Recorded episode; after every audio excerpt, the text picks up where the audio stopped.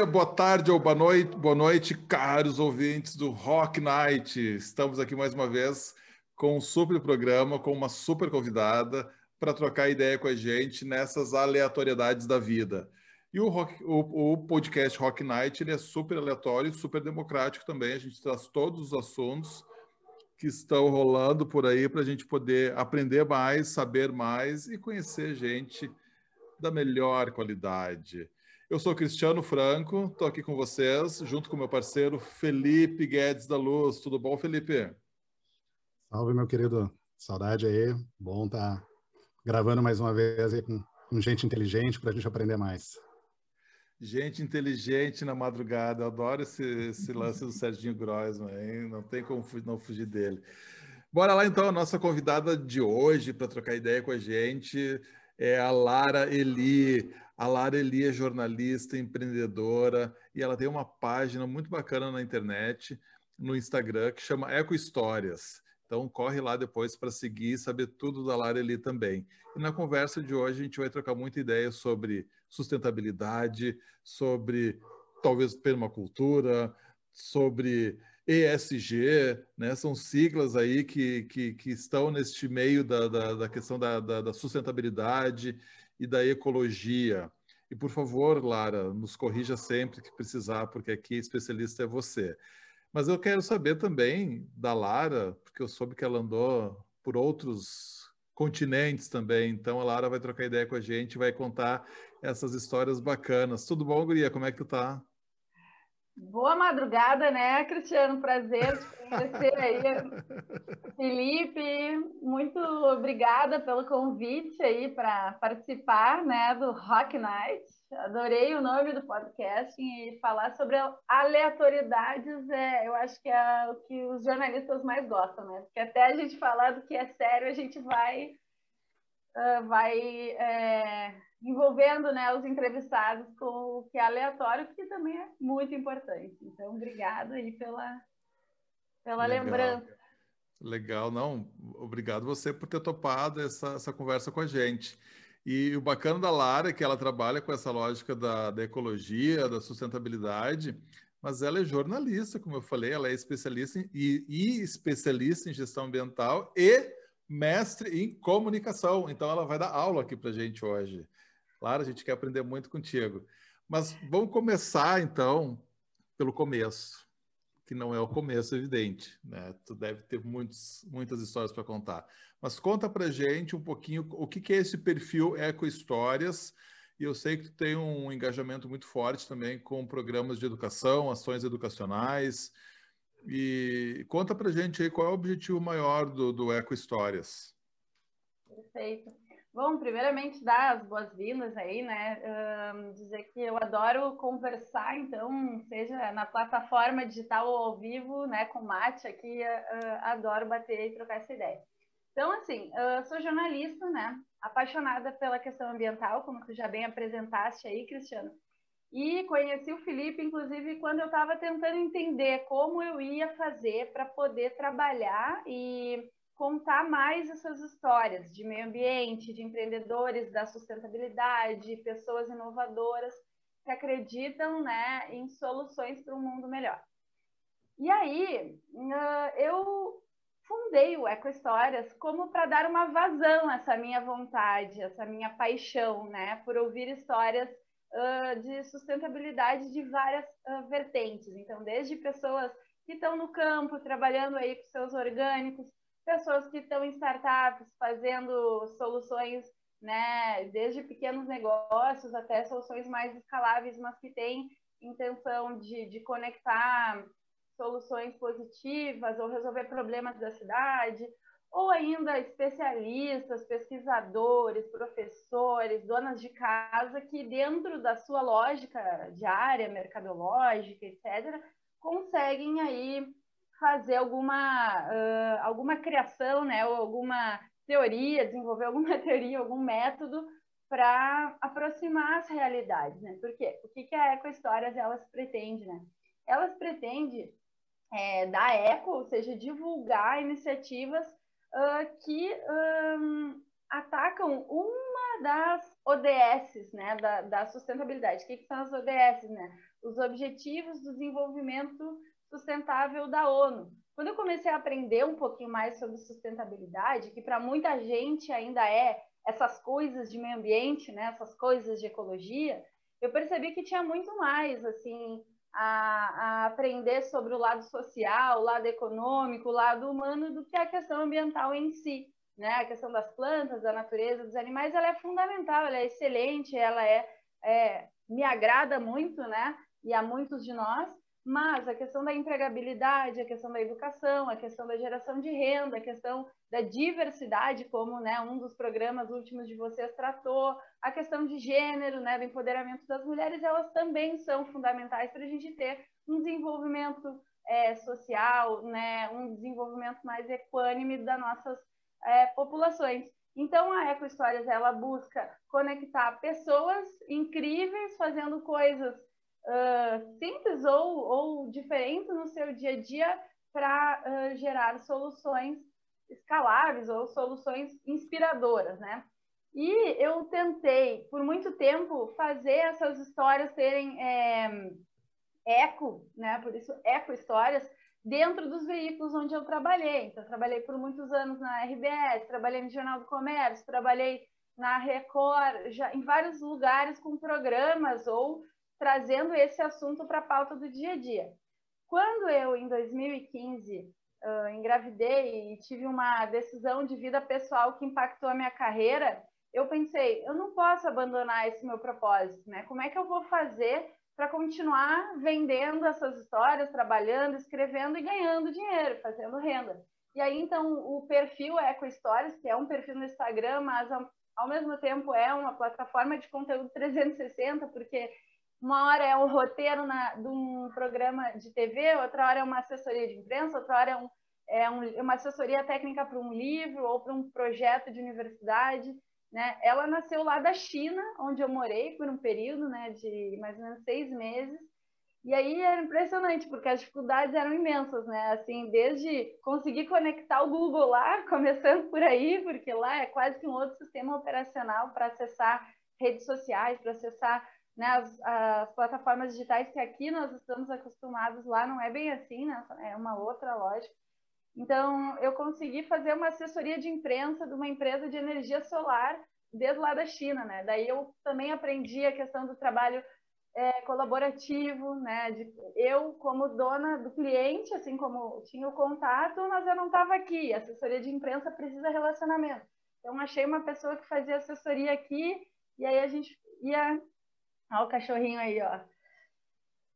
E aí a gente ia fazendo esse trabalho uh, acontecer, né? Porque o mais importante para mim é que as coisas aconteçam do jeito que dá, do jeito melhor possível, mas que a gente uh, bote o assunto em pauta, converse com as pessoas, né? Vá uh, divulgando temas que têm um interesse aí muito forte. Eu gosto muito dessa lógica de plataforma, né? A gente fala assim, ah, uma página no Instagram, um perfil no Instagram, pô, mas é muito mais do que isso. Isso acho que é fantástico, assim. Felipe, tem uma pergunta aí para fazer? Vi que tu até tirou do mudo. Tem, tem, tem várias. Não, obrigado, mas uh, é, é, legal que eu, eu, lembro um pouco da história aí da Lara contando, eu vou lembrando também quando a gente se conheceu, que foi muito através de um projeto do E2 que ela levou um pouco aí para querer saber, afinal, como uh, focar mais aí com histórias, né? Ou, né? Como uh, não só tirar do papel, porque na verdade já tinha surgido eco histórias antes, mas acho que na época a Lara estava meio que numa indecisão assim. Como monetizar, de... né, Felipe? Eu queria muito saber como é que eu ia pagar as contas. Exato. E, e era uma, eu acho que eu lembro que tu tinha uma indecisão muito, muito grande assim da uma tomada de decisão que na época tu estava trabalhando na no Instituto do, da Unicinos, né? Instituto Humanitas. Isso mesmo. E, e, e, aí tu escrevia lá e daí chegava lá decisão, ah, eu tenho aqui o meu, meu garantido, mas, pô, eu gosto de escrever histórias, eu gosto de criar, uh, escrever, fazer matérias, vender essas matérias para os jornais, para a rádio, enfim, e, e, que aquilo também tinha um resultado bem bacana, né? E, mas eu queria voltar um pouquinho antes ali que tu comentou que em 2016 foi para a China. E aí como é que foi estar na China tu estava com uma filha que é de um ano, algo assim, e tu começando a Eco Histórias. Então, foi impressionante, assim, que quando a gente tem muita vontade de fazer uma coisa, a gente vai com o filho mesmo, vai no outro idioma mesmo, né? Eu, a primeira matéria que eu fiz da China, não foi nem da China, foi da Coreia, gente, tá? Foi o seguinte, eu precisava sair da China para renovar o visto, né? Que eu tinha visto de turista, então eu podia ficar lá por três meses, daí por três meses, então eu saí e voltei. E a Coreia era o lugar mais próximo, né? É, Coreia do Sul. Uh, fui para capital, né? Seul. E aí, eu tinha recém feito uma matéria na Zero Hora que tinha sido premiada, a matéria do Arroio de Luvo, né? Um, que era um passeio pelas águas abandonadas do Arroio de Luvo, que eu fiz em parceria com a Jaqueline Sorge, que é bióloga e tal, e a gente percorreu da, da nascente à foz, eh, consultou né, todas as secretarias envolvidas, universidades, comunidades, etc. E a matéria ficou muito boa, 15 páginas na Zero Hora. Foi uma reportagem especial é, e a matéria premiada, e, e, tem uma situação que era, era referência para o Arroio de Lugo, que era o Chin Chong, o nome do... uma coisa assim, né? Não sei nem falar, mas é um arroio coreano, que até uma comitiva da PUC, da URGS, né? O pessoal visitou lá, e tinha toda uma, uma parceria público-privada para revitalizar o nosso arroio local com base naquele.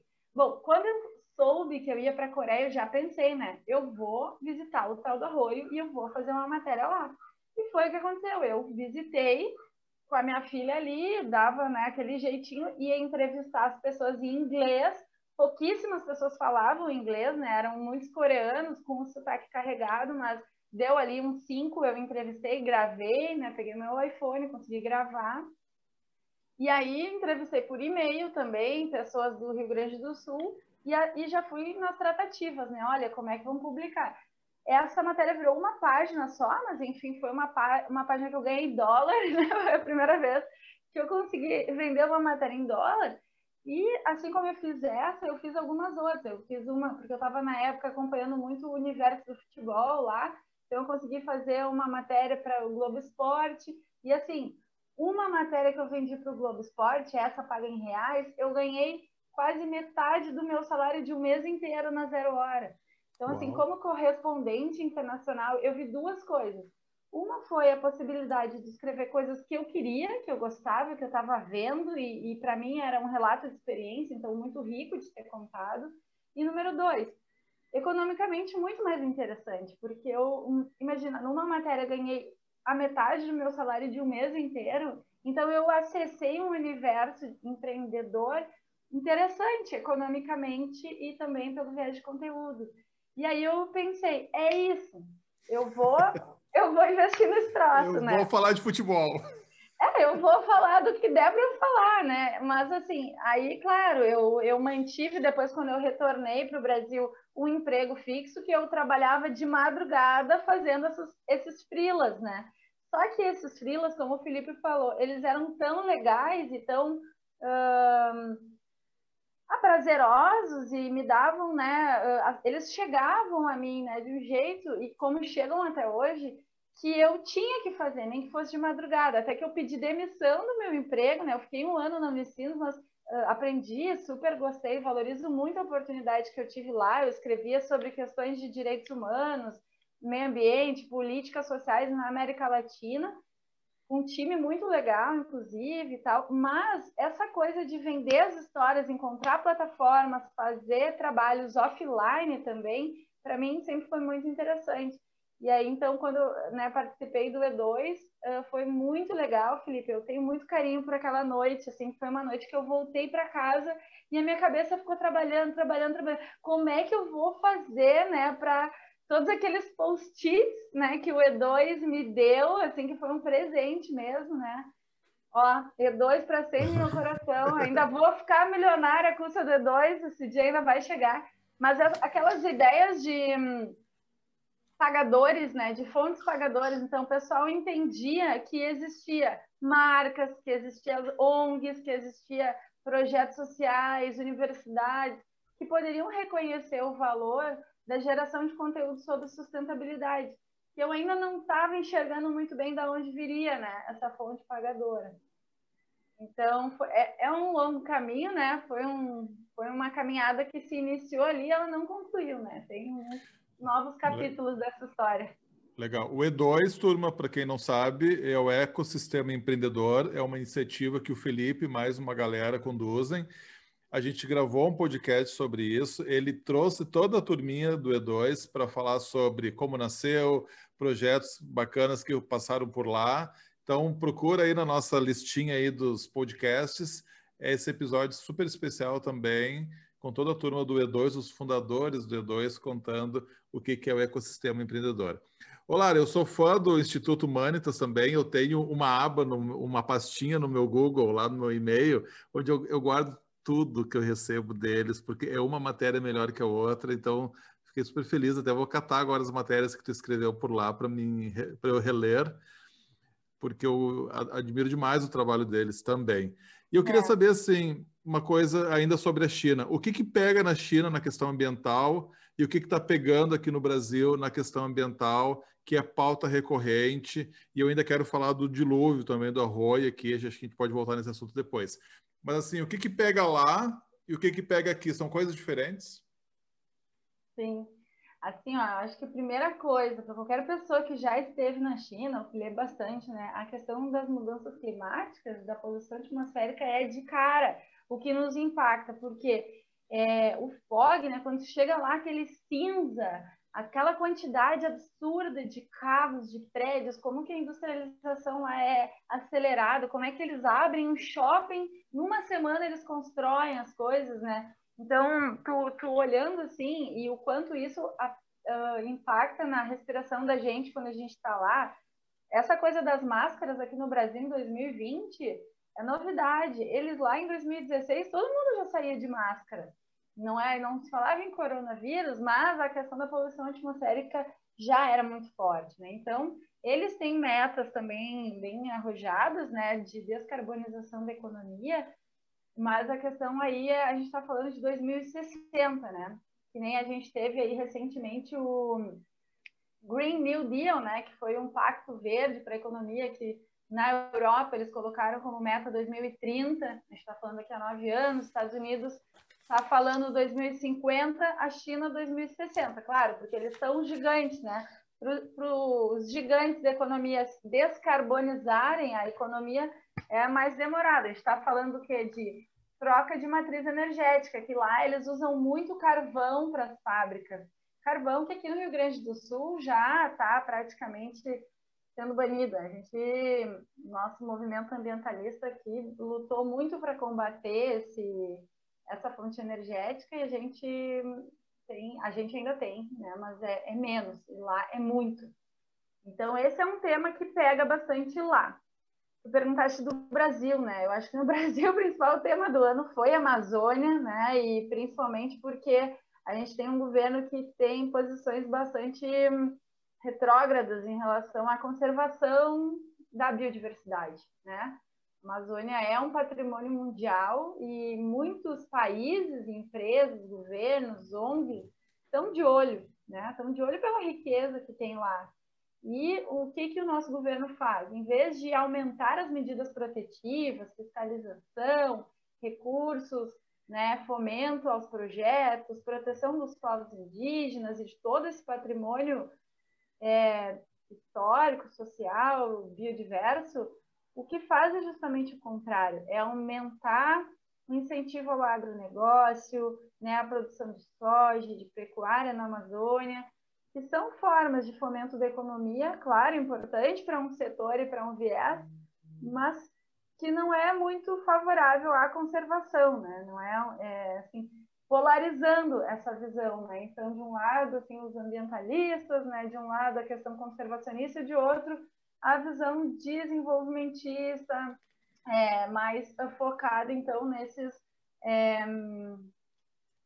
nesses meios de, de, de, ganhos. Então, eu vejo que é um problema muito grande para o Brasil, a gente perde, porque existe um meio de caminho aí, um meio de caminho que é de conservar o que deve ser conservado, por exemplo, uma, a maior, uma das maiores florestas do mundo, né? mais ricas em diversidade, e aí faz, o, faz a pecuária, faz a produção de soja em outros lugares, né, em outros biomas. Então, esse é um tema aí que eu, eu vejo, assim, ainda vai dar muito que falar, e, e claro que está bem longe, assim, da gente estar tá. E é uma pauta constante, né? Aí essa, eu fiz essa pergunta depois eu fiquei pensando, pô, o planeta é um só, né? Então os problemas são idênticos, assim, se a gente for pensar. E a lógica do aquecimento global, eu acho que é o principal deles, assim, que deve, deveria ser pauta de todos os países, porque afeta a todos. E e eu, eu... uma outra coisa, uma outra coisa sobre a, a China, eh, eu me recordo no ano passado, acho que foi ali por março do ano passado, que eles estavam assim espantados, talvez até antes, que eles estavam conseguindo enxergar as coisas, que o tal do fog, né, a neblina, a fumaça já, já tinha desaparecido, porque a galera ficou também em lockdown um tempão na China, não foi? E, é. e indústrias, talvez, indústrias pararam, enfim, o, o, os carros pararam, e aí eles conseguiram ter uma visão diferente, conseguiram ver a China assim, azulzinha, né? Céu que era o céu azul que nunca tinham visto, né? Isso é muito louco. Isso foi uma coisa que eu presenciei um belo dia que eu estava em Pequim por uma semana e o céu começou a ficar azul. Daí tinha uma conferência de chefes de Estado, eles mandaram suspender as atividades na indústria e o céu voltou a ficar azul. Então essas coisas acontecem, assim, né? uh, falando um pouquinho da política, assim, foi o que mais me impactou lá, como que o país ele caminha a passos muito rápidos para uma única direção sendo tão grande. A gente no Brasil, que convive com uma democracia multipartidária, a gente não imagina o que, que é isso, né? O presidente fala uma coisa, mas tem a ala da, da, da, esquerda que fala outra, daí tem os do meio que não sabem nada, mas que atrapalham tudo. Não, lá é assim, o presidente mandou, é para cá que nós vamos, todo mundo faz aquilo, sabe? Então, esse exemplo do céu azul que tu deste foi perfeito, porque de fato acontece lá, eu presenciei. eu acho, acho interessante, tu, quando estava falando da, da Amazônia e tudo mais, tu te, que tu teve lá, né? Tu, tu fez um, acho que participou, fez um documentário, uh, se eu não me engano, no, em 2019, e tu circulou pela Amazônia por um bom tempo ali, se não me engano. Sim, sim. Eu tive uh, já duas, três vezes na Amazônia, né? A primeira vez foi pela faculdade, que era o projeto Rondon, então a gente ia, a gente se inscrevia para trabalhar em comunidades. Eu não sabia nem muito bem o que, que eu ia fazer lá, mas como jornalista eu queria, né, ter o máximo de repertório, assim, de aprender com, com mais culturas diferentes, assim. Eu entendia que uh, apesar de eu não ser uma aluna da URGS, né, me formei na PUC, eu sempre cresci assim com essa, essa peste, assim, né, nossa, não, não passei na URGS, que droga, mas meu pai me dizia assim, não, tu tens que fazer todos os intercâmbios, estágios, cursos e tal, daí lá me metia eu em tudo que era voluntariado e tal. E aí o Rondon me levou lá para Benjamin Constant para fazer trabalhos com comunidades indígenas. Foi a primeira vez. Aí, dentro da ideia já da Ecohistórias, um pouquinho antes da Ecohistórias nascer, eu participei por uns seis meses de um negócio no Tecnopuc, que era o Garagem Criativa, que era para construir um negócio, né? Tipo uma startup e tal. E o meu objetivo era contar histórias de sustentabilidade, né? E daí eu queria só saber como ganhar dinheiro com isso. E aí, então, eu, junto com um amigo cineasta e, e mais algumas pessoas, mas ele principalmente persistiu nesse projeto, a gente escreveu um roteiro que, de um projeto que se chamou Sementes do Amanhã, onde a gente contou histórias então de alimentos que estão uh, sumindo, desaparecendo, assim como tem animais, né? O tamanduá, arara, mico-leão, estão desaparecendo devido a alguns fatores, tipo desmatamento. Alguns alimentos, tipo, vocês vão até se surpreender, mas tipo o açaí, o butiá, né? O, o a tainha, Tipo, outro que a gente conhece mais ou menos, mas também é, é bem, tem um valor econômico interessante, a baunilha. Esses alimentos, eles estão, assim, a quantidade deles né, no ecossistema está muito pequena. E aí a gente foi descobrir as causas disso nesse documentário que foi daí uh, financiado pelo canal Futura, né, no edital.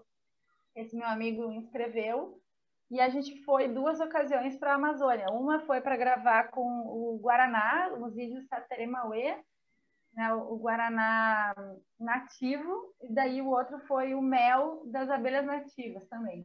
Né, que são dois alimentos. E foi incrível, porque Uh, lugares onde a gente passava somente de barco, né? Porque lá é, é, as rodovias deles são, são, são, hidrovias, na verdade, é tudo é rio para tudo que é lado. Sim. A gente via, né? Até esse meu amigo Alan que chamava atenção, assim, tá vendo ali, ó, naquela beira de rio, aquilo ali é uma APP, uma área de preservação permanente. Olha o que tem ali: soja plantada, gado, pecuária, né? Então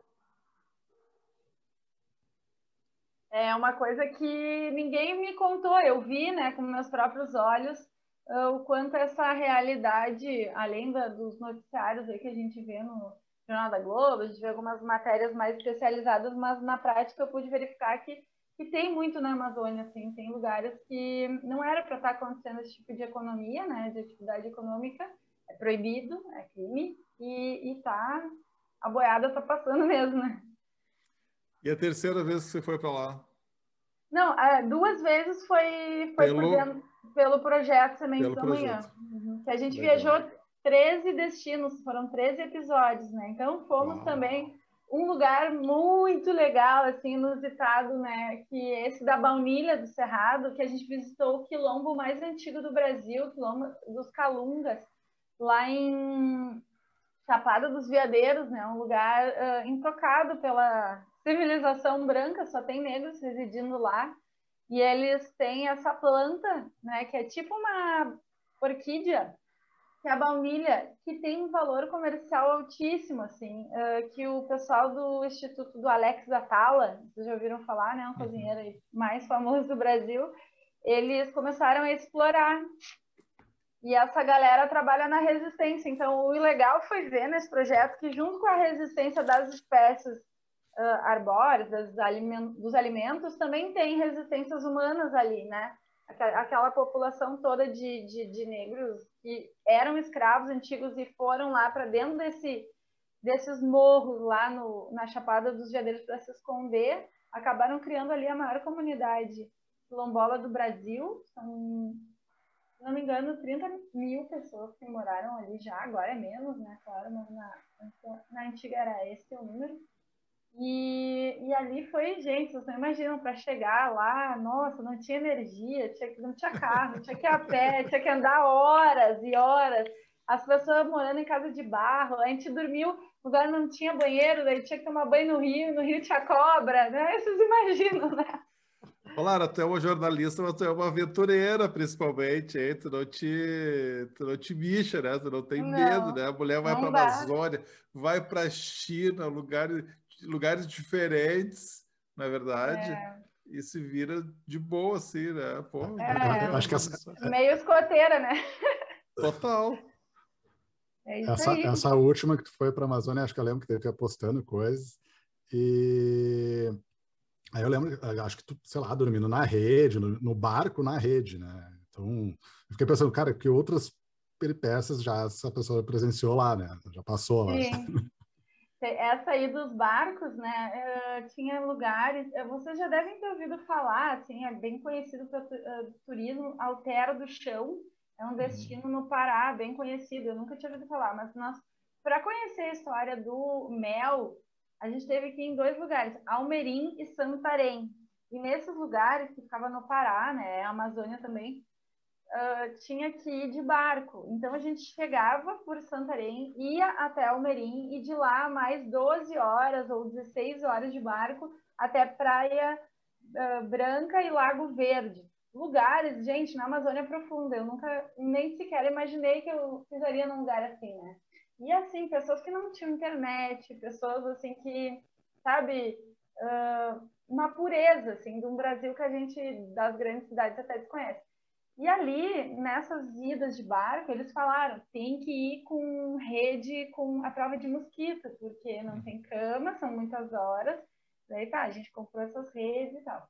Lá pelas tantas, o barco parava para entrar e sair de gente, né? E eram barcos assim que carregam de tudo, de banana a carro, a cama, a espelho, a pessoas, a, a tudo, sabe? E aí tu fica ali na rede só vendo aquele ecossistema todo, né? Aquele movimento. Um mercado, é um mercado público quase. Quase isso. E tem até os piratas, tem barcos que param para assaltar esses barcos, porque ah. não tem lei. Imagina, no meio da noite desses rios, como é que vai ter vigilância policial? Não tem, né? Então. E tu sabia disso na hora lá? Lá não sabia, eu soube, eu fiquei sabendo lá e daí eu fui pro Google e eu descobri que uma amiga minha daqui, que é jornalista ambiental também, a Naira, que faz muita matéria boa, já tinha ido fazer essa matéria, né? Então, tu vê, coisa que a gente só descobre vivendo mesmo. Mas que delícia, hein? E eu acho que essa conexão com a natureza é fantástico também, porque é um super privilégio de poder ir para lugares assim onde pouquíssimas pessoas tiveram acesso e conhecer um pouquinho da cultura e aquelas pessoas que, que vivem ali, na verdade. Quando é que foi essa tua última ida para a Amazônia? Essa foi 2018. Ano? 2018, eu fiquei um mês e meio quase. Um mês, é, foi um mês. É. 2020 e 2021 é vidas em stand-by, na verdade. É. Porque, tipo assim, quando a gente contar no futuro, vai ter esse, esse. Tipo, a gente não fez nada nesses dois anos, né? De, de de conhecer lugares, de viajar, enfim. Exatamente. Mas você pensa em voltar para a Amazônia? Ai, com claro. certeza. Teve um lugar que eu fui também que é ter fé, né? Que eu até esqueci de contar. Teve dois programas que eu falei, que um era do Mel e outro era do Guaraná, e teve o do Pirarucu. E aí, esses dias, estava com um edital aberto para jornalista lá no Instituto Mamirauá, aqui. E aí eu já coçou, sei assim, coçou, coçou mal. Assim, né? Ai, ai, ai, vamos para lá ou não vamos? E assim, gente, é lá no norte do Amazonas, então pensa, né? Quase fronteira lá com, com as Guianas. E uma cultura muito diferente no, uh, da nossa, mas foi lá que eu aprendi, acho que vale a pena contar, porque um, quando fala assim, né, ah, desse programa, ah, que legal, tá, mas não, não, não aterriza muito assim, né, na lógica do negócio. Olha que interessante o que, que eu aprendi lá. Eu, eu vou só contar essa história rápida e dizer que eu penso com certeza em voltar para lá, porque olha o que eu aprendi.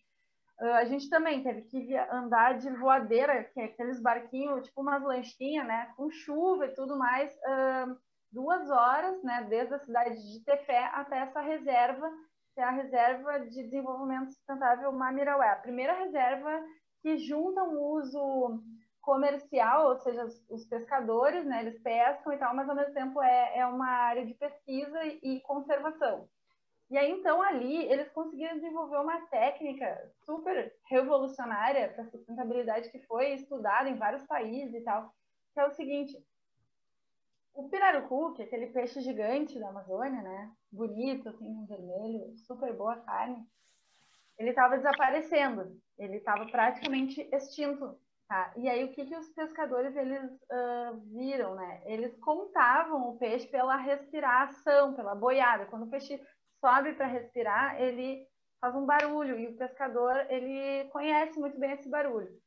E aí eles fizeram o seguinte: eles desenvolveram, os cientistas com os pescadores, uma técnica que uh, de um, sei lá, 100 metros, um laguinho tal, eles contavam quantos peixes tinham, então é pela boiada, pelo barulho.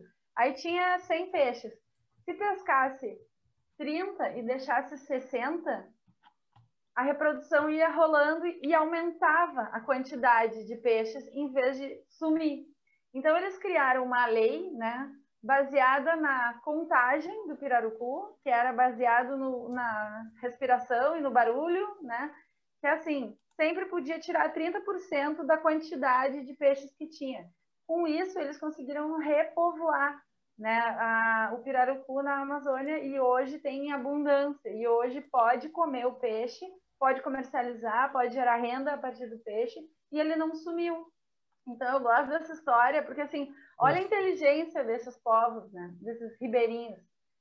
Junto com os pesquisadores biólogos de Harvard, foram lá e descobriram um, um processo, né? Sei que o Felipe trabalha aí com design de processos eles criaram um processo de conservação da biodiversidade baseado no conhecimento ancestral dos pescadores. Por esse motivo, eu quero muitas vezes voltar para lá e muitas vezes ir para lugares assim. Eu até me arrepio, porque esse conhecimento ancestral ele é muito potente para a inovação, né? Total, e acho que faz uma conexão bacana com a tal da biomimética também, que o design estuda mais, né, da natureza, mas mais do que isso, essa lógica da ancestralidade, do conhecimento que é passado através da oralidade na, nas tribos indígenas, na, do, do, na época não, não se escreve livro sobre isso. Esse conhecimento é passado de pai para filho e assim por diante, né? Eu acho que isso aí que é com história de verdade, acho que isso aí é que cria ponte e de alguma forma contribui com o desenvolvimento da, da, da, da, daquela região. Isso quando não é, como é que se diz, conhecimento não é roubado né, pela indústria e tudo é, mais. Mas eles se protegeram de uma forma que, assim, tem a, a legislação do Estado, e aí essa ONG, junto com o Estado, ela faz capacitações com mais pescadores, para mais pescadores poderem ter esse conhecimento e, com isso, ter autorização de realizar a pesca. E hoje só pode realizar a pesca quem tem essa certificação. Uhum. Sabe? Só que assim, né, gente, eu falei só a parte bonita, a parte, a, par, a, parte mais junk eu não contei, né? Que a gente ficou quatro dias embarcado no meio do rio, e aí a comida era só o próprio peixe, que era tirado dali, e nem sempre aquilo era bem lavado, né? Então imaginei um barco só com pescadores comendo aquilo lá, e a gente também comendo aquela comida, só que eles já estavam acostumados, né? Nós não. Então, que deu de diarreia, de vômito naquele. Olha, daí a, a, a, pesquisadora, a produtora que era eu, teve que tentar assumir o lugar da direção, o cara que era do som teve que virar câmera, daí inverteu todos os papéis, né? Foi uma loucura, mas assim, é esse não Brasil tinha... que a gente não, conhece. Não tinha um salzinho para ajudar, não. É, Lara, e, e, e, a gente vê muito, muitas histórias desse tipo, né, de pessoas uh, locais que desmatavam, que destruíam, e depois de aprender a técnica, de aprender o valor da natureza e entender que preservar também faz com que ele se preserve naquele lugar, mudaram a sua, a sua vida, né, as suas atitudes em relação à natureza. Eu acho muito, eu acho fantástico essas histórias assim, acho fantástico. Com certeza. Teve Muito uma legal. outra. Ah, e se me deixar, eu fico falando. Vai, a gente tá aqui, a gente quer ouvir todas as histórias, é isso aí. Mas uma empresa que muita gente conhece, né? Assim como ah, uma empresa sustentável, talvez, talvez a mais do Brasil, assim, é a Natura, né? Muita gente é fã. Eu não sei se vocês consomem Sim. algum produto, mas com certeza familiares de vocês, assim, é muito público feminino tal. É uma empresa que se comunica muito bem e tem um valor, né, gerado assim pela conservação, né, e esse uso econômico junto com o uso da conservação. Quando eu estava em Montes Claros, no interior, lá em Minas Gerais, que foi pro, o primeiro episódio, que era do Buriti, a gente viu isso na prática, que foi assim, ó, tinha o Buriti caindo aos montes no pátio das mulheres, tá? Elas não sabiam mais o que fazer porque o doce do buriti era bom, mas era aquela coisa que a avó fazia e tal, e caiu em desuso, né? Tal. Daí o que aconteceu? Veio a Natura e falou assim: Olha, eu te pago para tu me colher o, o, buriti, em vez de botar fora ou de deixar ali, uh, cata, né? Coleta o buriti caído que eu te compro. E com isso aí gerou recurso. Daí a gente via mulheres que antes uh, uh, apanhavam do marido, saía de casa, ou uh, não tinha recurso nenhum para nada. As mulheres começando então a comprar televisão, carro, reformar a casa, ganhou mais autoestima, porque fazendo aquela coleta e dando para a Natura, claro, através de uma cooperativa, elas conseguiram renda. E a renda foi o passo que ela precisou para se empoderar em termos de autoestima, em termos de autonomia, em termos de um monte de coisa. Né? E aí a gente vê o quanto a preservação do ambiente, que significa não extrair de um jeito, ah, corta a árvore, não, coleta o fruto de forma correta, que cai, destina esse fruto, esse fruto vai virar óleo, esse óleo vira um produto de uma marca famosa, que é a Natura, e tu faz parte desse ecossistema, né? E, aí, então, e causa uma revolução naquele lugar, na verdade. Uma revolução. E, e, quando tem assim esse lance com a mulher, parece que a revolução é ainda maior, né? Porque resgata ah. tanta coisa bacana, principalmente a autoestima dessa mulherada, né? De produzir, de ganhar sua grana e de fazer uma coisa que, é, que, que preserva a natureza. Eu acho essas histórias incríveis, assim, claro. É, Ali no meu último trabalho, que foi na, com a loja Renner, né, é, tem um, uma campanha muito legal que é Todas Avançam Juntas, né, que eles fazem a destinação de uma parte das vendas da Renner para projetos que apoiam mulheres. E aí eles têm essa máxima que quando uma mulher avança, ela empodera a vizinha, a filha, o filho, a mãe, até o marido, mas assim, a mulher não cresce sozinha, né? Não sei se é bem verdade, né? Claro que tem mulheres e mulheres, mas a lógica de ser mãe, né? A lógica de prover o alimento, a lógica de uh, sustentar muitas vezes o é, a família mesmo, né? Não sustentar só com dinheiro, mas sustentar emocionalmente, educacionalmente. Eu acho que faz muito sentido. Lara, resgatando um pouquinho essa lógica que tu trabalha também da educação nesses processos de, de conscientização ambiental e tudo mais.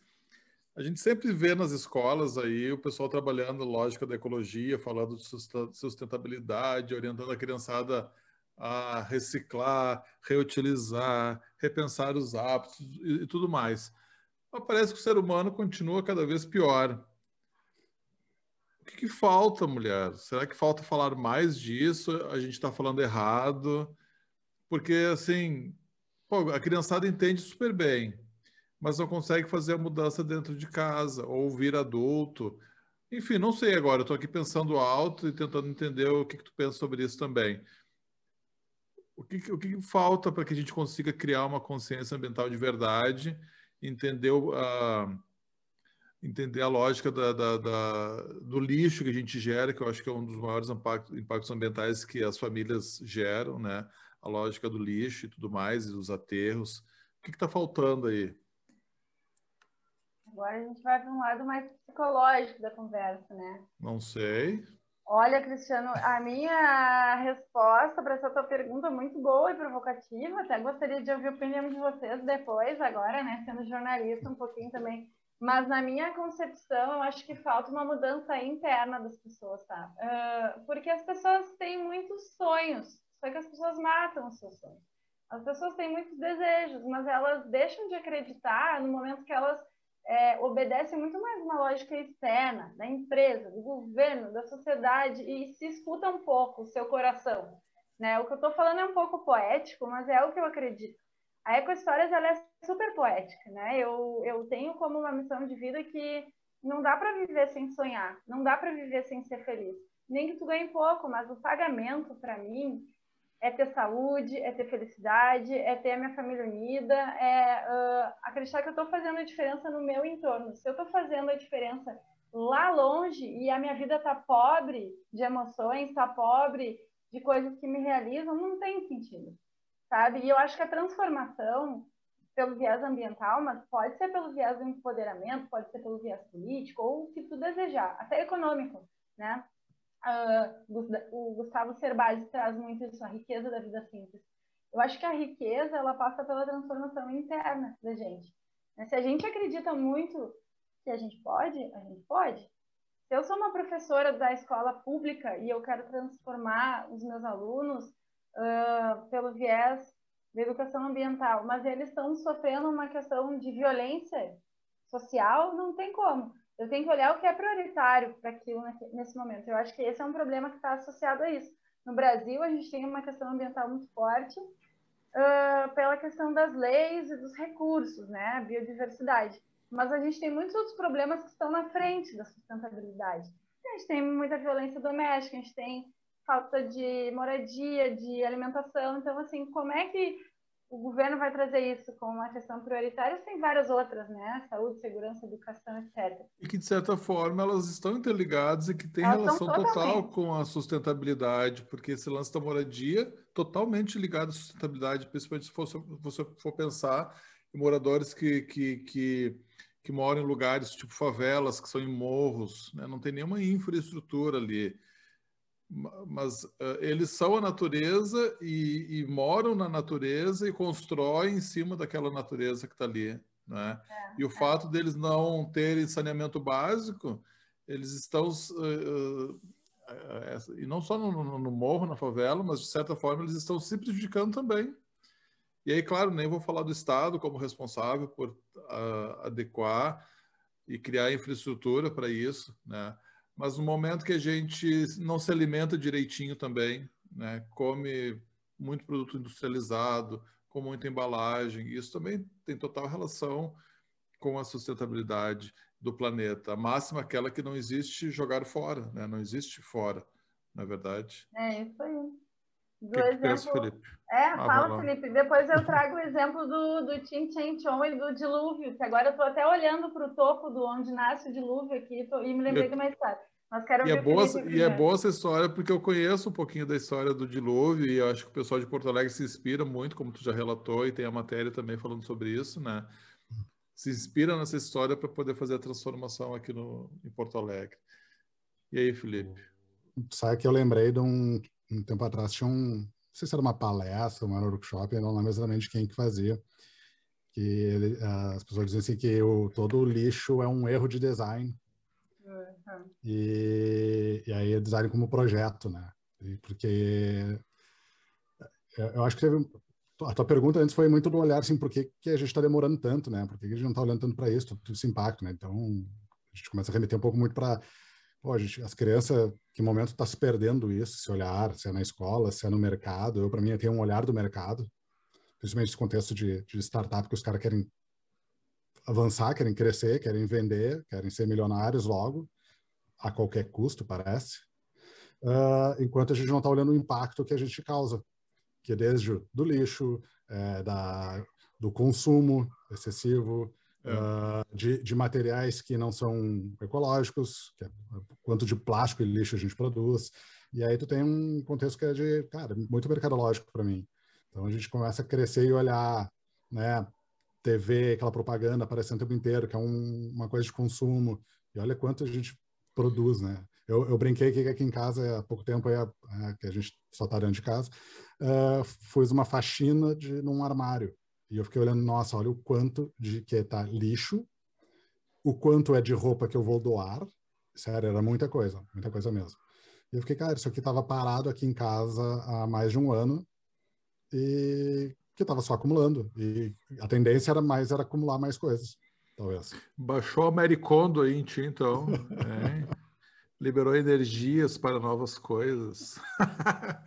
Conta lá, Lara, a tua história.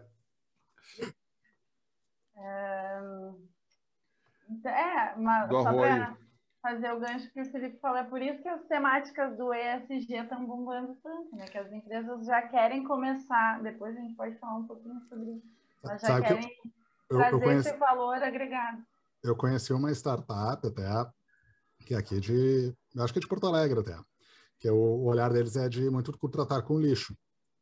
Uh, que eles, tipo assim, vão pegar a empresa que ela vai fazer assim, eu vou ir pegar teu lixo e eu vou tratar esse lixo. Só que eu vou separar direitinho o que que tu, o que, que eu vou analisar o teu lixo, o que que tu descartou corretamente e o que tu descartou errado e eu vou gerar todo um relatório para ti.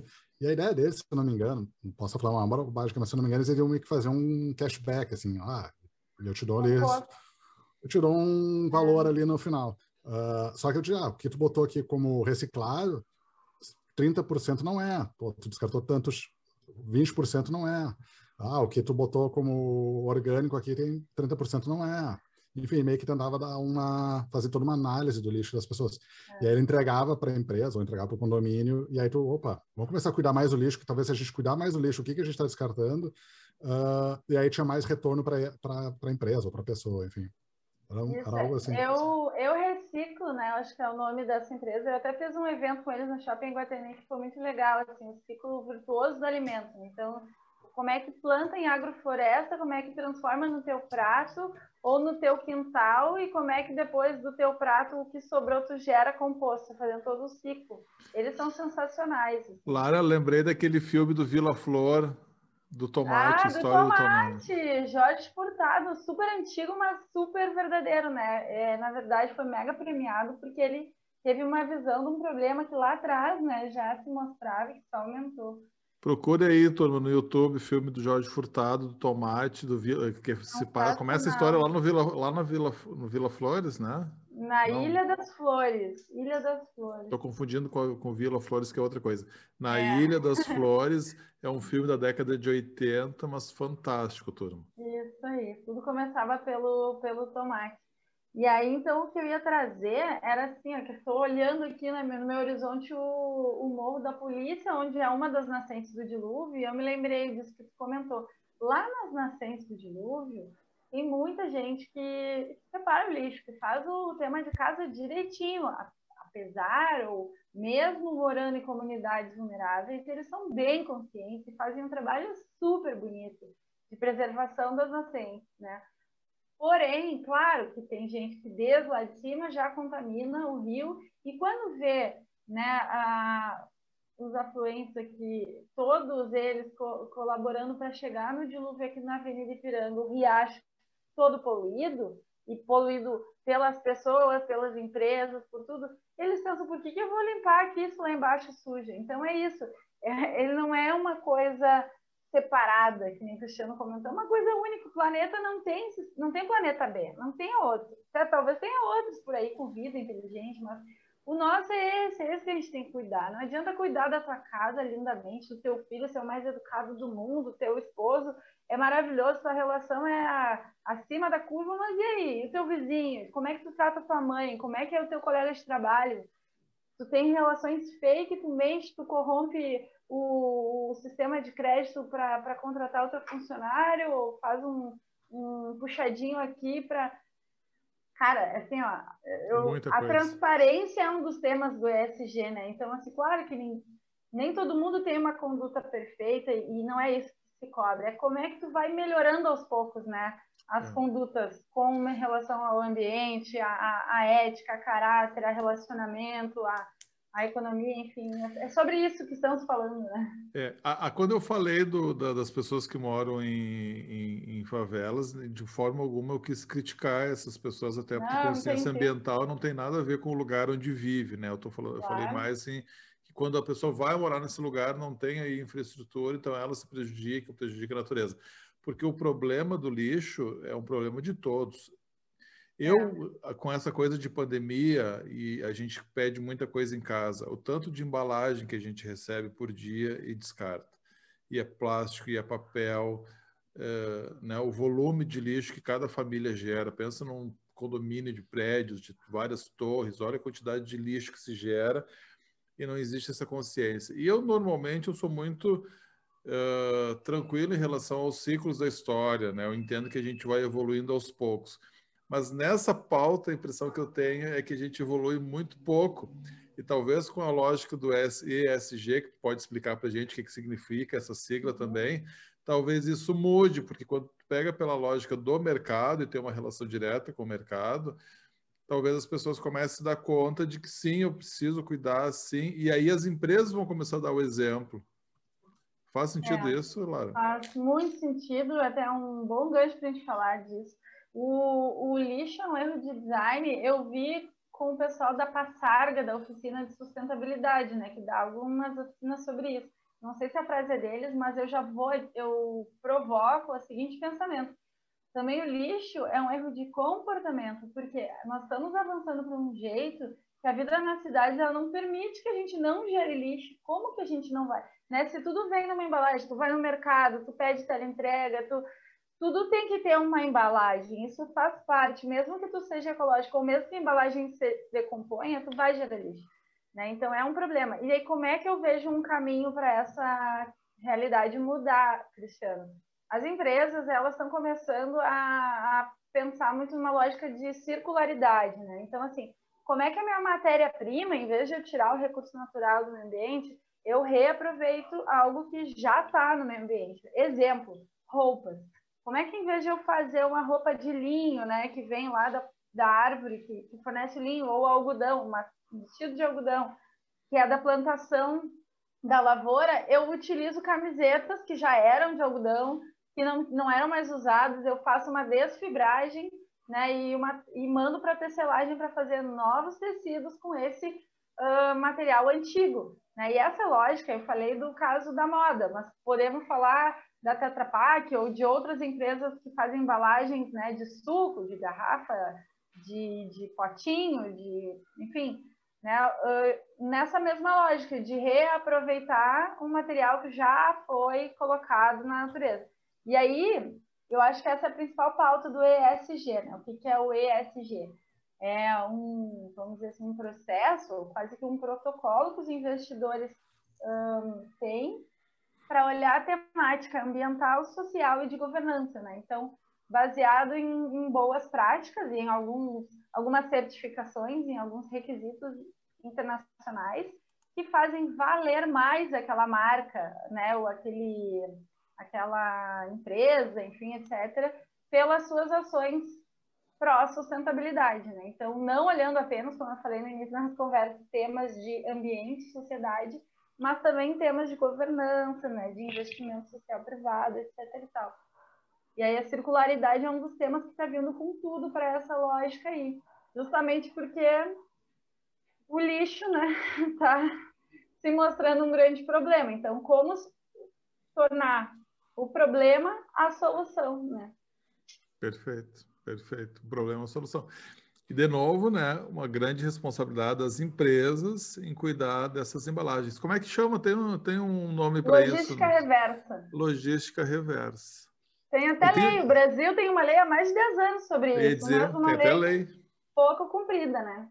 É, da logística reversa. E aí, Cristiano, só para assim, sintetizar, que eu acho que se a gente disser que o problema é das empresas e dos governos, ainda é muito fácil delegar né? Eu acho que se torna um problema das pessoas. Então, assim, como é que o Cristiano, dentro da realidade dele, consegue provocar os seus ouvintes, os seus clientes, alunos, não sei quem mais aí, ou o Felipe, né, dos seus uh, assessorados e as pessoas que ele ajuda a inovar, podem pensar com essa mentalidade. Como é que a Lara, enquanto jornalista, planta essa sementinha na cabeça das pessoas?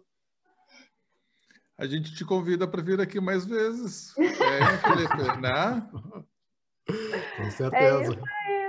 É Porque são tanta, tantas pautas importantes, e eu acho que essa é a mais importante, e está atrelada a uma pauta que eu acho que é a mãe de todas elas, que é a educação.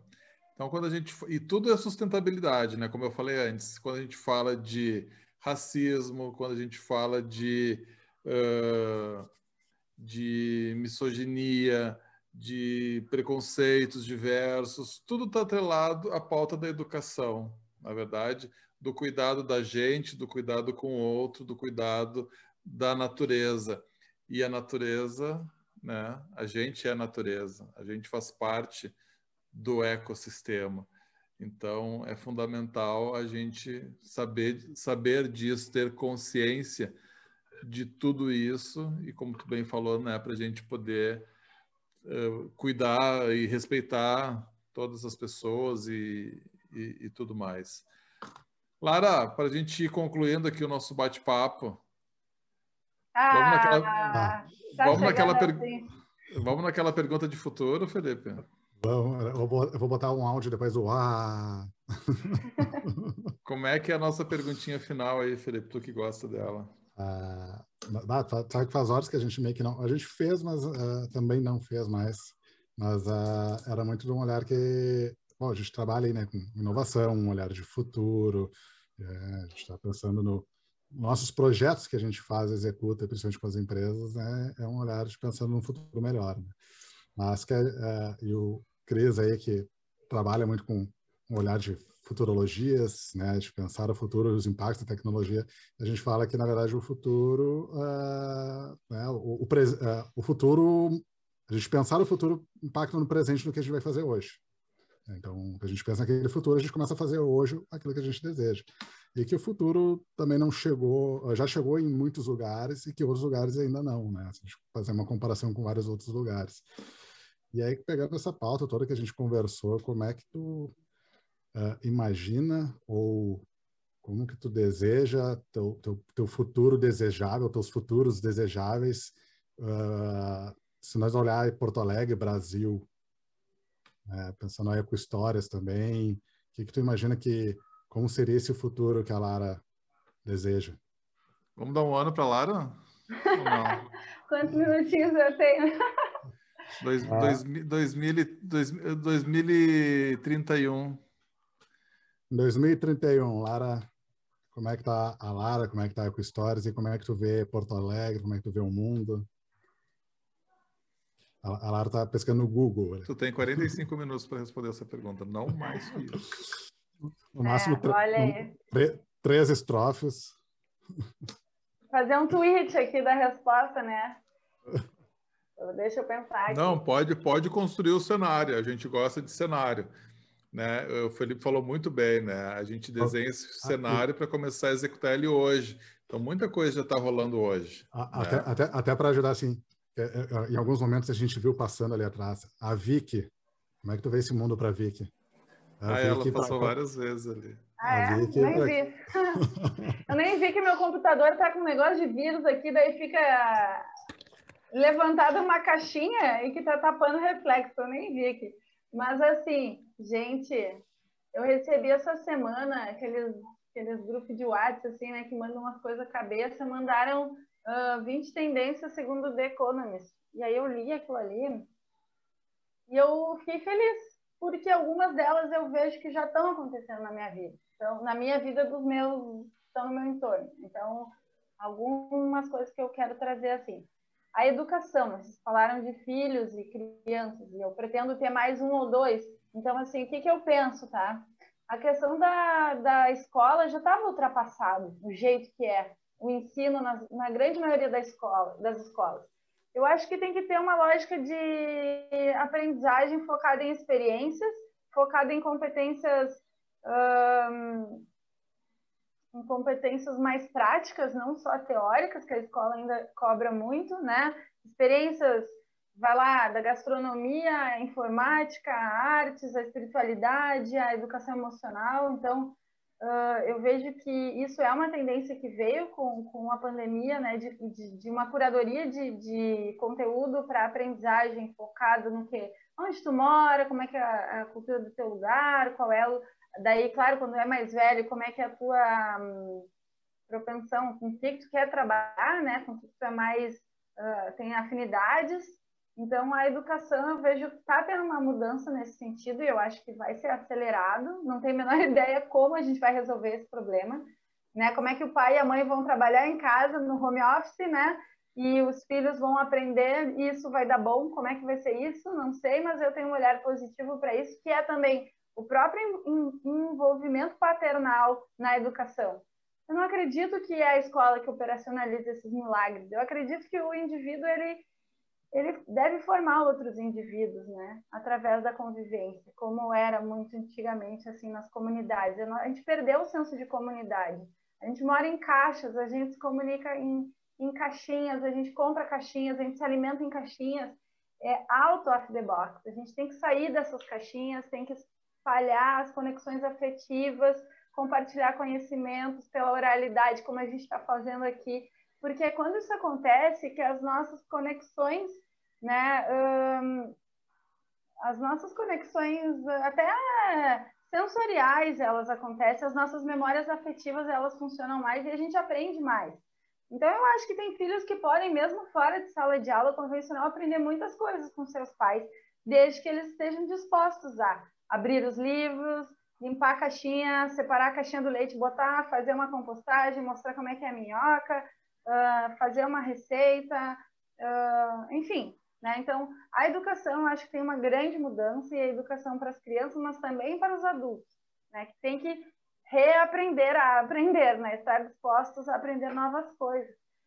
A Ecohistórias, ela não vai parar. Eu decidi que, assim, eu estou prestes a começar um novo trabalho, mas assim, eu já negociei que eu vou continuar fazendo as minhas coisas paralelas, porque é muito potente isso, assim, de, de, de contar histórias que importam para mim, ouvir como vocês estão me ouvindo hoje. Eu amo ouvir as pessoas falarem sobre aquilo que vibra dentro delas. É muito bom, é muito bom, é transformador gerar essas conexões ou permitir as pessoas falar algo que pulsa dentro delas, né? Isso causa uma vibração que transforma tudo. Então, pretendo, sei lá, quem sabe um dia estrear meu podcast da Eco Histórias, quem sabe ter um programa, né? Mas, assim, uh, nesse momento, claro, estou preocupada em pagar as contas, né? E fazer a minha própria sustentabilidade acontecer dentro de casa, né? E, e eu acho que uh, fazer esse canal de escuta, de reverberação, é um, é um, é um caminho potente, assim, para co contribuir nessa transformação sinceramente falando, o Brasil me decepciona muito, assim, eu estou muito angustiada enquanto brasileira em ver o, o caminho que nós politicamente estamos seguindo. Acredito que as pessoas estão muito amortecidas, com medo, e é totalmente compreensível. mas o meu olhar otimista é de que essas micro-revoluções né, que estão acontecendo, como aqui, com esse canal de vocês e tantos outros empreendedores que estão aí buscando esses espaços de voz uh, para trazer um pouco essa, essas verdades, essas conexões, essas oposições, essas resistências, que isso Uh, não sei, criar um movimento, uma energia maior aí para, né, num novo ciclo a gente poder se colocar de novo no cenário mundial que a gente está muito queimado, né, enquanto país, enquanto nação. Acho que já está acontecendo, Lara. Aconteceu aqui agora e vai reverberar sim, pode ter certeza. É. Turma, essa foi a nossa querida convidada Lara Eli, super jornalista. Adorei conversar contigo, Lara, conhecer algumas histórias tuas. E já fica aqui a tua total disposição, inteira disposição, esse canal para você continuar contando histórias sempre quando tu quiser. É só chamar, ó, quero trocar uma ideia com vocês de novo. Bora, vamos conversar. Turma Rock Night também lá no Instagram, rn.conversas. Sigam a gente, mas não espere encontrar nenhum lugar assim no final do arco-íris, porque a gente também está perdido, tá? Mas a gente segue na luta aqui, ansiosos para que tudo isso passe uma vez e a gente possa construir uma nova realidade para todo mundo. Obrigado, meu parceiro Felipe Guedes da Luz, mais uma vez, meu produtor. Nova profissão. Eu que agradeço aí a mais um, mais um episódio fantástico aí. E, Lara, muito, muito, muito obrigado mesmo por ter aceito o convite aí de bater esse papo e contar algumas histórias pra gente. Tu que é uma contadora de histórias fantástica e compartilhar então um pouquinho aí da, dessa, dessas experiências loucas aí que já rodou Brasil e outros continentes. Obrigado, meu amigo. Gente, eu que agradeço, muito obrigada. A jornalista fica até meio constrangida quando dá entrevista, né? Que a gente está acostumado a entrevistar, mas diante do total da ausência de encontros na vida real, né? A vida virtual nos proporciona essa delícia de, de, de, conversa. Então, muito obrigada, foi muito bom reviver esses lugares aí que eu já percorri. Estou à disposição aí. Parabéns pela iniciativa, né? Que venham muitas outras rodadas de Rock Night aí. Sucesso. Yeah! Show! Toca o pagode aí agora, Felipe. Tá, tá, Valeu, Lara. Obrigado, Lara. Valeu, gente. Tchau, tchau.